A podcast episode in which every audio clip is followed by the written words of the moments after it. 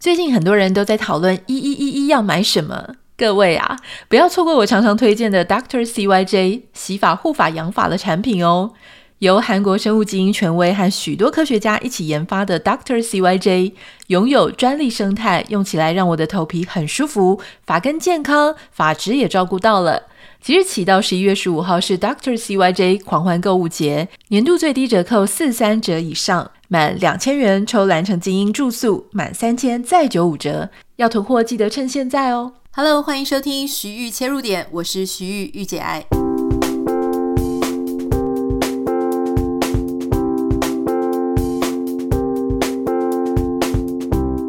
欢迎收听今天的节目。今天的节目想要跟大家聊一聊，我最近看到一支很有趣的短片哦。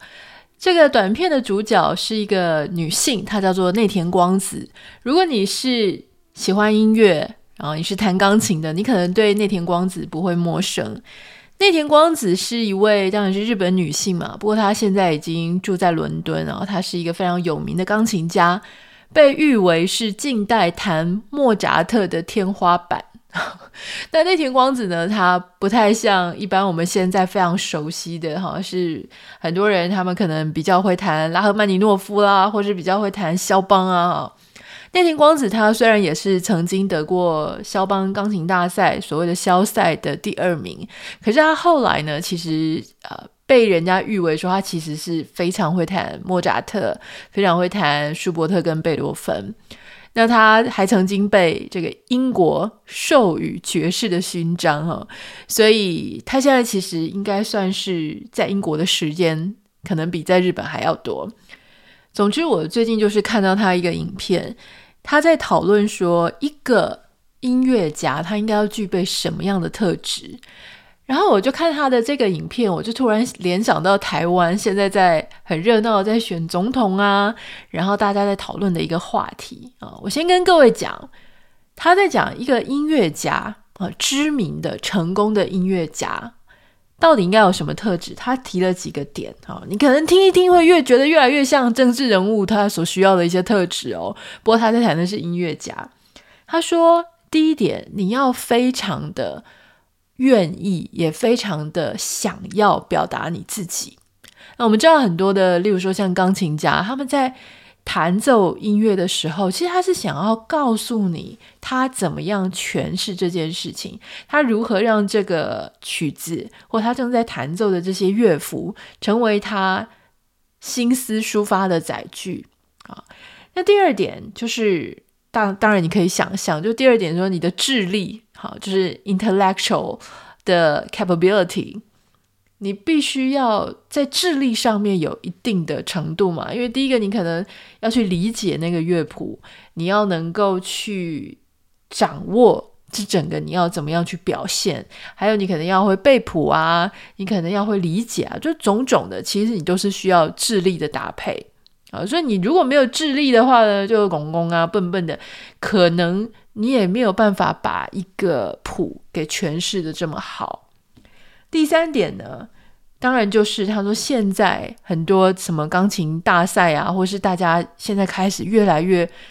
这种技术上越来越在意。他说以前其实大家就已经非常在意技巧的部分或技术熟练的部分，可是现在因为可能大家又更夸张了，虎妈更多，或是。已经在演奏音乐当中走到一个阶段，是大家其实更加的在意技巧上面的纯熟度哦，所以大家就是年纪越来越小啊，在上面练的时间越来越长啊，每个都像记忆般出来的一样哈、那当然，有时候你技巧过分纯熟，可能就会影响到你的表达的呃纯真啊，或者是真切性，或者是是不是能够表达你自己表达的很好。那就很多钢琴比赛当中呢，其实我也看到很多专家在谈说，最大的问题就是很多时候技巧虽然非常棒，好，而且一票人很多来比赛的人技巧技巧都非常的好，可是那种真诚的感觉就是不足。好，所以刚刚讲的第一点，表达你自己，跟第三点这个技巧其实是缺一不可的。第四点，我觉得是最有趣的，也是今天为什么会想要跟大家谈。第四点，他提到的叫做 charisma。你可能最近在听很多政治评论员的时候，你会听到这个词，或你以前就一直听到这个词，叫做 charisma，就这个人有 charisma，那个人没有 charisma。好，有 charisma 的人就会有自己的粉丝，没有的就呃，很像路人一样。什么叫 charisma？就是翻译的话，应该就是讲说他有他的个人魅力，很独特的个人魅力，或者他有一种莫名的吸引力，就会让人家想要。投他 就会被他吸引，好，或是就是觉得跟他有一种就很容易被视为偶像的感觉啦。我想所有的偶像都有 charisma，好，但不是所有有 charisma 的人都会变成偶像。那待会我们再来谈这个事情哈。那好，然后我们再继续讲完他讲的。那他有提到说，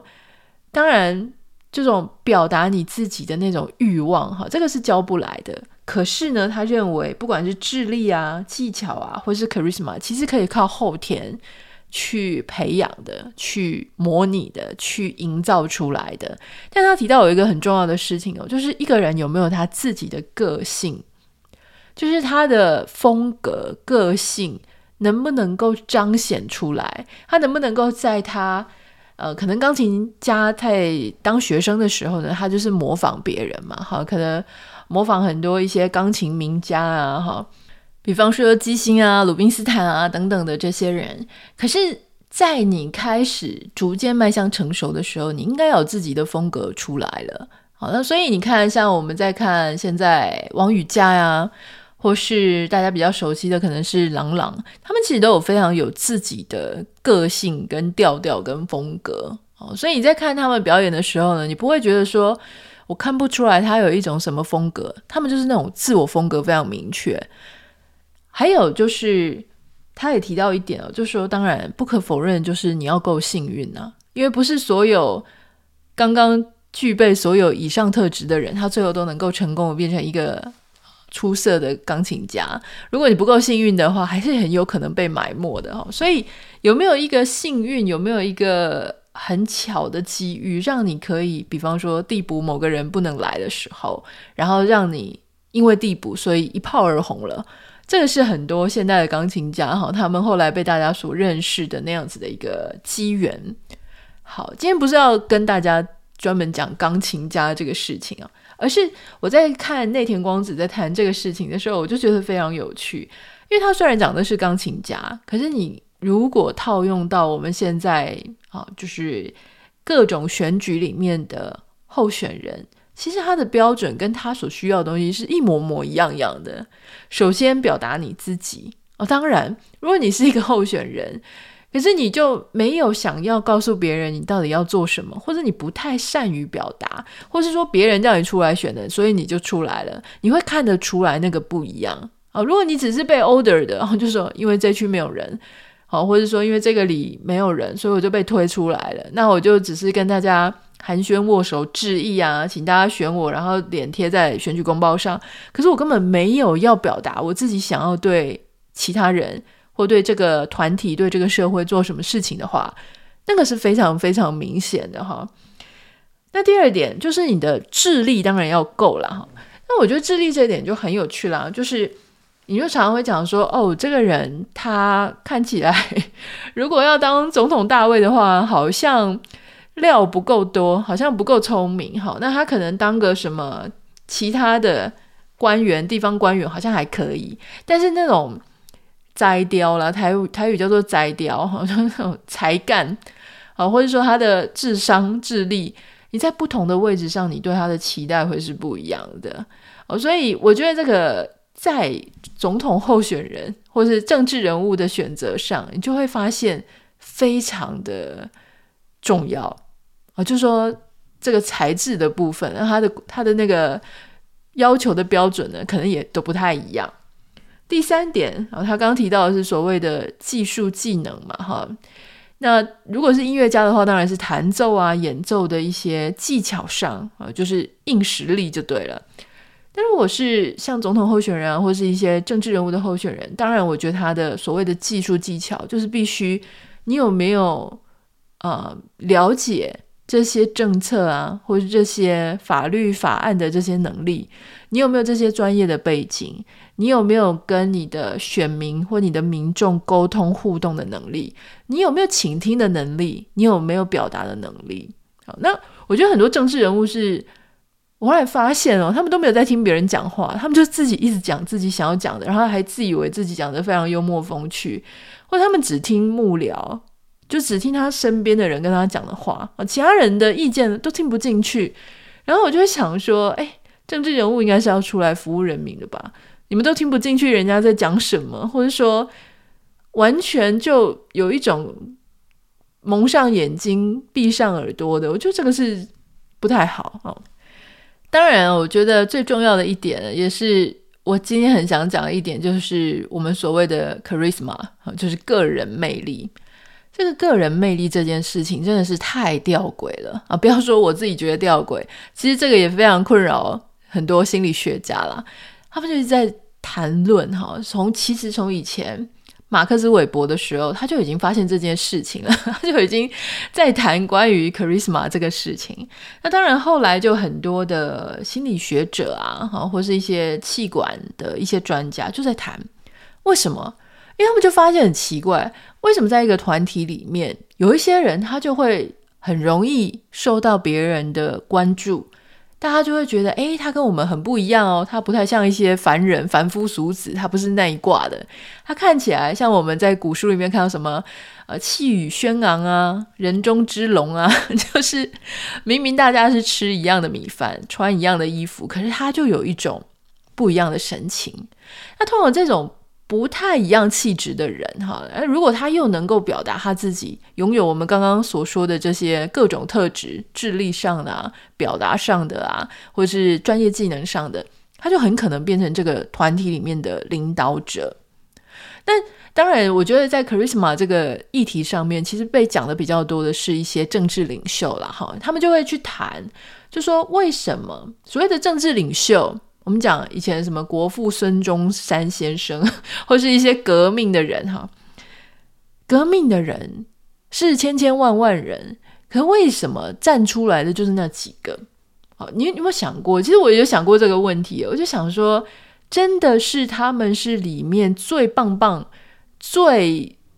站在舞台上时间最多，还是讲话时间最多，还是他投入最多？好，那可是。你知道吗？像我这种比较怀疑论的，我就想说，哎，可是这些人他们最后哈都没死掉，哎，就是 他们都会活到最久，会不会其实他们也都躲在比较安全的地方啊？那些先抛头颅洒热血的，说不定他们是在真的在前线。那为什么这些没有在前线的人，没有在真正最前线的人，他们反而被大家记得最久，或者他们被人家视为是领导者？这当中是不是有一些怪怪的地方哈？那当然，很多人在谈这个 charisma 的时候，他们会呃，像南非，他们就会提到曼德拉啊。那很多各个地方都会有自己的一些政治领袖哈。那他们就发现说，有个定义啦，就是说这些人他们能够很快的被区隔出去，就跟一般平凡的老百姓区隔出去，他会很亮眼。那当他很亮眼的时候，如果他在企业气管里面，或是他在任何的一个呃团体里面，那因为他自己本身有这种个人魅力，所以你要他的话，或是他的意见要被大家支持，他所需要的成本，不管是经济成本、时间成本，都是相对比较少的。一个没有魅力的人，他如果跟你讲他要做什么，或者他在跟你讲一个演讲好了，你可能就不太容易记住。他讲他的，你就发呆你的。可是，一个非常有舞台魅力或个人魅力的人，他在跟你讲话的时候，你就会特别容易记在心里，然后对你的人生或对你的大脑会产生一些不一样的效果。换言之，就是他的行动。会是比较有效率的，会比较有果效的，比较容易对别人产生出作用的。所以今天如果两个政治的人物候选人，他们其中一个是非常的有个人魅力，一个没有。那那个没有个人魅力的呢，他可能就要做好几场造势，好几场演讲，上好多好多好多的报道，才勉强让你记住他在讲什么。可是一个有个人魅力的人，他就是很容易让人家记得他在讲什么，或是你会想要听他在讲什么。那你如果从经济的角度来看的话，那就是这个比较有个人魅力的，他会比较节省他的竞选经费啊，或者是他的宣传投资嘛。因为你就所谓的事半功倍，我每次常常都会有一点事半功倍、事倍功半，我要想一下这样哈。所以。当然，我觉得政治人物如果有这样的特质，他就会有一种完全不同的效果啊。所以在以台湾来讲的话呢，呃，蓝绿都曾经出过一些非常呃有 charisma 的人，好，蓝绿白啦，我们应该这样讲。还有橘，橘也是。像以前这种，像我小记得我小时候，那我妈妈他们就是对这种宋楚瑜先生，虽然我对他也不是很熟，因为那时候年纪实在太小了，就是有一群人非常非常的喜欢他。那所以后来就是他跟连战先生一起去选举的时候，他就一直没有选到正的嘛，就是一直配成负的。那你就会觉得说，哎，连战先生的 charisma 确实就是不如宋先生啊。那接下来就是有那种陈水扁的时代，陈水扁时代那时候我就非常有印象了，因为那个时候我好像大学，哇，那个时候真的是万人空巷，大家不是说。那个那个感觉很奇怪，也不是说你跟国民党多有仇啦。当然，当时的国民党形象不是很好。啊，大家很想要政党轮替，可是你说真的是为了政党轮替，所以去支持阿扁的场子吗？好像也不是。可是他就是有一种非常厉害的 鼓舞人心、鼓动人心的哈，就是买他的扁帽啊，啊，去参加他的集会游行啊，然后听他一场又一场的演讲啊，哦他举手投足让你觉得哦，好感动，再搭配上他的一种个人成长的人生故事嘛。那后来就进到马英九时期，呃，然后在马英九时期当时，那当时也有非常非常非常多的马迷嘛。那个时候我已经在电视新闻台工作了，哇，那个时候我记得我们就是在他选举前跟选举后那段时间，我在电视新闻台，哇，那个真的你可以看到哈，那个记者出去啊，他们采访回来的那个画面，那个马迷真的有够疯诶，这超级超级的哈。就是可能也搞不太清楚马英九在讲什么，可是就是爱他爱到一个很疯狂的境界。那后来就有，其实蔡英文，蔡英文他有他自己的粉丝哦，蔡总统他有他的粉丝。那后来就是我们近期的，就是韩国语，韩国语也是非常的厉害。虽然说你可能年轻人比较不是韩粉哈，就是韩粉可能会少一点嗯，年长的长辈很多，可是他那个。你知道我们很多的朋友都在讲说，自己的父母啊迷韩国瑜，迷到是即使全家人要跟他与他为敌啊，他都是不在意，啊就是一心一意的，就是要支持他。所以那个时候啊，我记得很多家庭哦，就是有一些这一类型的革命。那最近呢，可能就是。呃，我觉得蓝绿白可能还是以这个柯文哲他的粉丝哦，就相对的比较热情这样。可是我觉得可能也没有之前那种马英九啊、陈水扁啊，或是蔡英文他们那一种非常非常激动的那种态势。我觉得今年感觉起来好像比较没有，好像那个力道弱一点。好，但是总之我们就讲说，政治人物有 charisma 这个事情到底是好还是不好？对他来说当然是很好了哈，就是说对他们这些有 charisma 的人来说是非常好。但这些没有 charisma 的呢，还真的是激不起让你出去投票的欲望啊。就是有一些人你会很欣赏他，你就想要出去投票。本来你可能也懒得做这么麻烦的事情啊，就还要带印章啊、带身份证啊出去投票啊，然后走那么一遭。可事实上，当然，我觉得投票是每个国民应尽的义务啊，因为你要选择你自己的未来。可是说真的啦，如果说这个候选人他真的一点 charisma、一点个人魅力都没有，你还真的是会对这个事情意兴阑珊，就一点兴趣都没有，或是你光听他在讲政见，你就觉得好想快转，好想快转。那你可以想象，如果他接下来未来四年常常出现在这个媒体，你可能连电视都不想看了，或者连手机都不想滑了哈。也不太知道他的这个国家政策到底想要讲什么，就觉得很烦躁，所以就是有这么大的一个差异。那有 charisma 的人，他的缺点在哪里？就是说对我们来说啦，因为他很有 charisma，他当然是很好，因为他讲什么，他有他的魅力嘛，哈，所以你就会很容易相信他，很容易喜欢他，很容易就想要支持他。那当然，有些人他有很高的 charisma，他同时他的仇恨值也会很高。可是他有一个缺点，那个缺点就是有时候那个 charisma 呢，如果是一时的而已啊，就是接下来有很多不利他的、丑化他的，或是另外一面的他的事情被爆出来，哈，这个东西就会让人家觉得有一种激情后的冷静，或激情后的愤怒，就说哈，我当时这么这么的相信你，你居然这么这么这么的让我失望，哈，就是那个。高点跟那个低点，就是会来的非常巨大。可是呢，对于公众人物或是对于一些明星来讲，你有没有听过一种说法，就是说宁可有新闻，不管是好新闻、坏新闻，总是比那种没有存在感的人好很多。我自己个人是非常追求当一个比较没有存在感的人啦，因为我就觉得说，如果一直能够当一个边缘人、化外之民的话，其实还蛮轻松的，就是可以尽情的过我自己要过的生活，那观察别人就好。但有一些人，他们会比较希望能够被一个团体所接受嘛，哈，所以他如果内心有这样子想要成为人中之龙、人中之凤、注意力的镁光灯焦点的时候，但他又没有 charisma，那真的就是很辛苦。我常常都觉得说，不管你是当政治人物啊，当音乐家、艺术家啊，或是你要当个邪教的教主啊，你知道有很多邪教的教主啊，我就觉得他们真的是应该出来给大家上个课，但是上课也不一定有用了哈。但是如果说 charisma 他有机会能够学习的话，我觉得邪教教主也是蛮适合出来真的开课的。那既然叫做邪教，而不是叫做一般宗教领袖，就是他。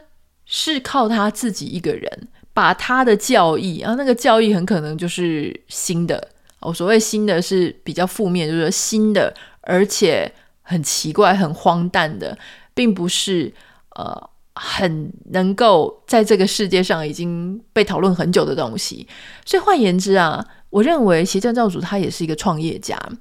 而且是那种新创的创业家哈。因为新创嘛，新创他就是要把一个在市面上没有出现过的东西发展出来，然后让别人相信，说服大家来买单。如果今天是像圣经啊，或者像什么佛经啊，呃，什么这些，因为这些宗教领袖，不管我们现在说什么法师、什么上人之类的，他们都是晚于这个圣经或是佛经。对吧？就是说，我们现在讲一个牧师，他非常非常知名，他也是晚于圣经嘛。就是说，前面已经有很多很多人相信圣经了哦。接下来，他是一个非常会解释圣经的人，他至少是在那个圣经或佛经之后才出现的。可是，如果是邪教教主呢？他基本上通常都是他自己发展出一套类宗教的逻辑跟体系，然后他要去。说服你相信他，虽然不是大多数的人相信他，可是很多时候那个规模之大，像我们有看到一些纪录片，比如说韩国啊哪里，那规模之大其实也不容小觑诶，那说不定都可以选上一个市的市长啊，或是一个国的一个什么的那一种规模的大小。那他要如何让这么这么多的人相信他？他不能只是把东西讲得很有道理。很可能也没什么道理，可是人家还是相信他，这靠的就是 charisma，就是靠的是个人魅力嘛。我其实本来很想找一些关于 charisma 到底要怎么样发展出来，为什么这些人很有 charisma？可是我后来发现这件事情不能只是去看那些所谓很有个人人格特质魅力的人，他单方面的作为，因为今天他很有个人魅力。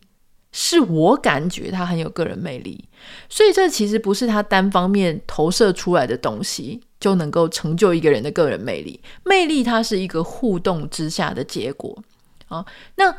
就是他所讲出来的话，跟我还有我们这一个群众跟群体能够产生共鸣，我们愿意相信他，愿意支持他，愿意买单他。这才构成了这个人他所谓的很有个人独特魅力。如果他自己一直在散发他的魅力，结果我们通通都没有接受到，那那个魅力就不是魅力嘛。所以这是一个互动跟交流的过程。好，那有心理学家就提到讲说，有各种说法哈。那包含就是说，他散发出来的东西，是不是你个人从小到大，或者你现在就是非常在意的这些特质？例如说，他所散发出来是一种非常温暖的，像妈妈般的，好像大家长一样的，然后你觉得哦，好愿意相信他，好愿意相信他会保护我们，会支持我们。如果是这样子的话，哈，你可能从小就一直很期待你要被保护，或者你就是很想要找到一个支撑有力、安全感的一个避风港，那你可能就比较倾向于去支持这样的人，这是一种说法。那还有一种说法呢，就是这种候选人，他是他的内在，就是他刚刚我们有提到第一点，就是让你愿意表达你自己，还有你要展长出你自己的个性，这种他自己的内在行为，刚好跟这个外在社会的互动激荡下，他产生出来对你个人的冲击。如果讲白话一点，就是说，假设他是一个非常有理想性的，他讲究公平的，他讲究正义的，然后他刚好把他丢到一个不公不义啊，甚至是极权社会里面的时候，那他个人跟这个社会体制的冲撞的那一种震荡，影响了你的整个心情跟心理的状态，然后你就觉得非常的感动，非常的深受鼓舞。那这个时候，你很可能就会有一种。想要支持他，或是被震荡的感觉。但你有没有发现，在这样子一个过程当中，有一件事情很重要，就是他的那个表达他自己，还有他的内心如何跟这个社会产生震荡的那一个他个人个体的表现，必须要能够被看到。有一些人他自己就是内心感觉震荡，我对这个社会不公不义，然后我会觉得很愤怒，可是我也不表达出来，也没有人看到，然后也没有人知道我的想法，那我我就对别人造成不了什么影响，所以他必须还要是非常的能够表达他自己，用一种他人可以理解他的方式来表达他跟这个社会如何的互动啊，这样子才会有可能。创造出他自己属于他自己的个人魅力。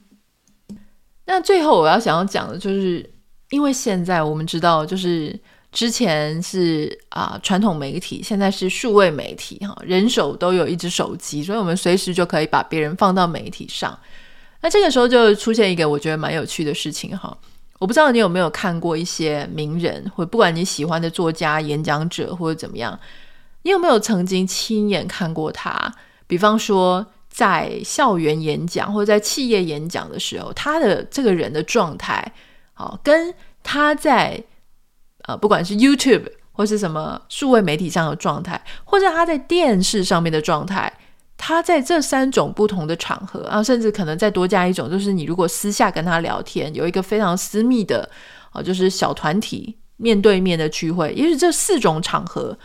一个人他所散发出来的魅力。也有可能是不一样的，所以我们常常在讲说，为什么有一些网红哈，他在他自己的手机啊，他自己在摄影机 YouTube 上面能够很有魅力，可是当他搬到电视上就没有什么魅力。当他如果搬到大型的演讲场合哦，就是那种一对五十、一百、一千那一种场合的时候，哎，他突然变得超没有魅力的。那有没有一些人是相反的？群众场合或造势场合或演讲场合的时候，哇塞，他那个真的是万夫莫敌，气势恢宏，呃，怎么，呃，气势万千。结果他在电视上就怎么看，让人家怎么不喜欢，这都是有的。哦，所以我觉得现在这个社会就是越来越复杂了嘛，因为你呈现你的。机会跟管道变得非常多元，也非常的多，所以不太知道哈，大家现在在看这些政治人物啊，你有没有什么样子的一些自己的发现？有没有有一些人，他就真的是非常的不适合上电视啊，或者在呃这个 YouTube channel 啊，或者在频道里面，诶，可是他私下在这种。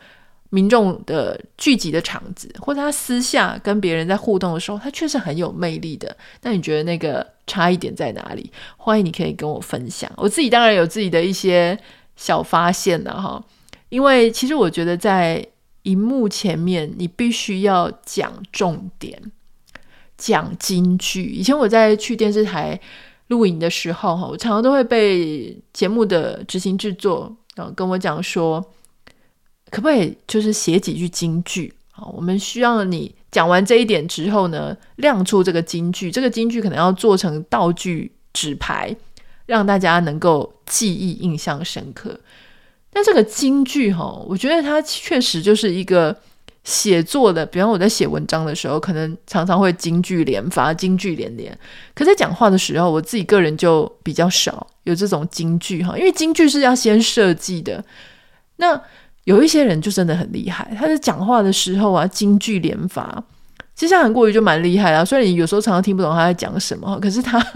他就是会有很多很奇妙的一些句子，然后让你就是哎，这个到底在讲什么？是逻辑有通还有不通哦？但在你思考那个逻辑有通有不通的时候，你就把那句子给记下来了。所以这个其实也是一种天赋。也说真的哈，好，希望今天我们稍微从这个钢琴家哈内田光子他在聊一个出色成功的钢琴家音乐家他所必须要有的条件。他讲的实在是那几点哦，都能够跟政治人物来呼应。当然，如果你要跟宗教领袖或邪教邪教领袖。来做个比拟的话，我猜大概也讲得过去。不过，我觉得最重要的，大部分的人我们在从事的可能是一些商业的活动，或者在企业里面。我相信啊，这几点其实他对于成为一个优秀的企业领导人，或是专业专才的一个专业经理人来说，这几个特质也是非常重要的。那也。当然也是可以，请大家稍微把它记下来。如果能够运用在你的生活当中的话，也很好。没有的话，我们就当做聊聊天的一个题材。如果有任何想要跟我分享的，欢迎你可以私讯到我的 Instagram 账号 Anita 点 Writer A N I T A 点 W R I T R。不要忘记帮我们在 Apple Podcast 跟 Spotify 上面按下五颗星，非常感谢你。我们就明天见啦，拜拜。